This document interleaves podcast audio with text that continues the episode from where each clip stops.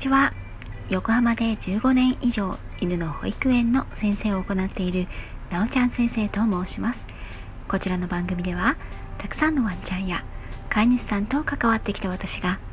日本の犬と飼い主さんの QOL を上げるをテーマに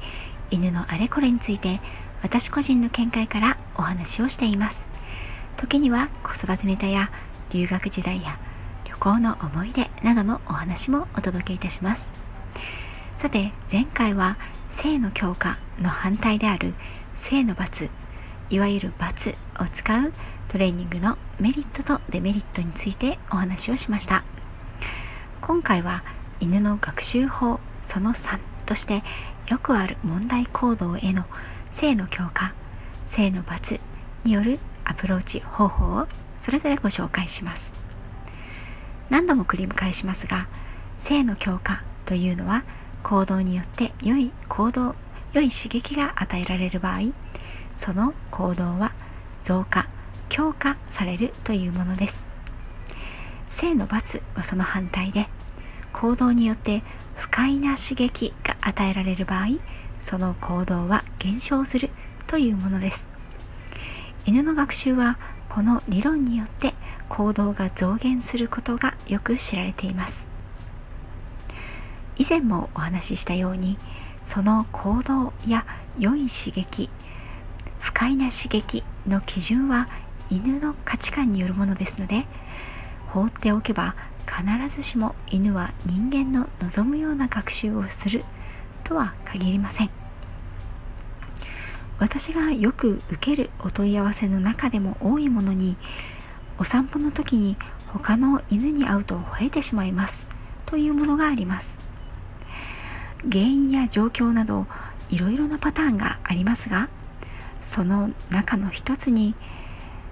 犬が他の犬が嫌いでお散歩で見かける犬がいたら吠えたら相手が逃げていった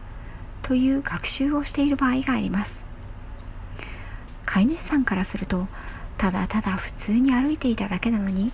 ある時からいきなり他の犬に吠え始めてどんどんひどくなっていってしまったというパターンが多いですね。これは以前お話しした社会科技の経験不足からの恐怖が吠えという形になって出てきて吠えるという行動によって相手がいなくなってしまったという良い刺激を得た結果吠える行動が増加強化されてしまっているんです。この場合のアプローチ方法はいくつかありますが吠える行動が相手の犬がいなくなる犬にとってのいい刺激につながっていることを断ち切ることが必要です。そして違う条件付けの学習をしてもらう必要があります。もちろんその一つは他の犬への社会化不足を補うため犬と過ごす犬になれるといった経験も必要になってきます。さらに散歩中に犬を見かけるという行動に対して良い刺激であるおやつを与えます。この時新しく犬に覚えてほしい条件は散歩中に他の犬に会ったらとても良いことがあるということなんです。この条件を犬に覚えてもらうためにはいくつか注意することがあります。その1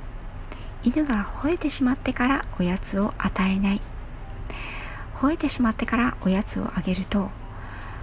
吠えたらおやつがもらえるということになってしまいますよね。その2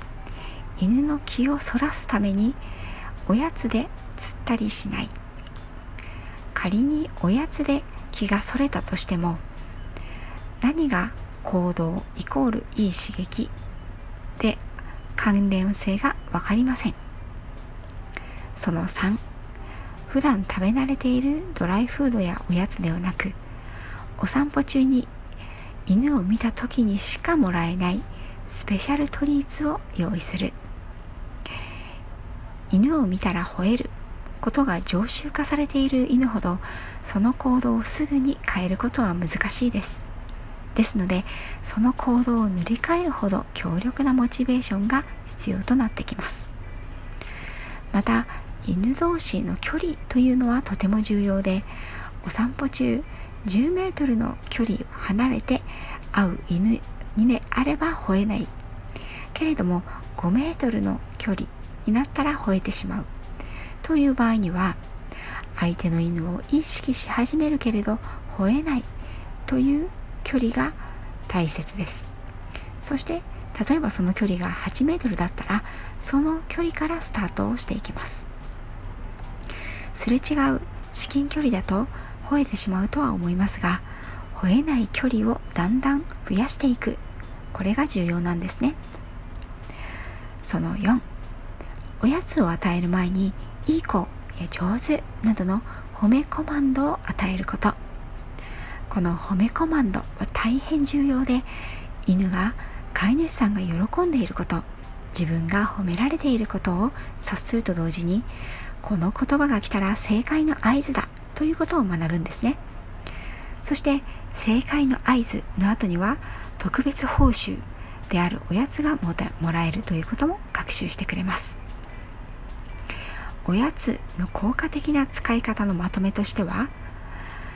状況に応じておやつを使い分ける。難しい状況においてはよりモチベーションの上がるおやつを使う。おやつは報酬である。必ず行動褒め言葉その後に報酬が来ることで犬は自分の取った行動が望まれているものである。と関連づけて学習ができる。報酬は犬が望むものであるべき。犬が望まないものを使っても学習の効果は上がりません。状況によってはおやつよりもおもちゃや自由になること抱っこしてもらうことなどが一番の報酬になる場合もあります。何がその場に一番効果があるかを探ることもとても重要です。いかがでしたか？イメージはできましたでしょうか？残念ながらたまにこういうワンちゃんがいるんですがフードモチベーションの低いワンちゃんに対してはおやつを使ったトレーニングは効果を発揮することができません。ちなみに前回お話しした性の罰罰を与えるトレーニングでも他の犬への吠えをなくすアプローチはできます。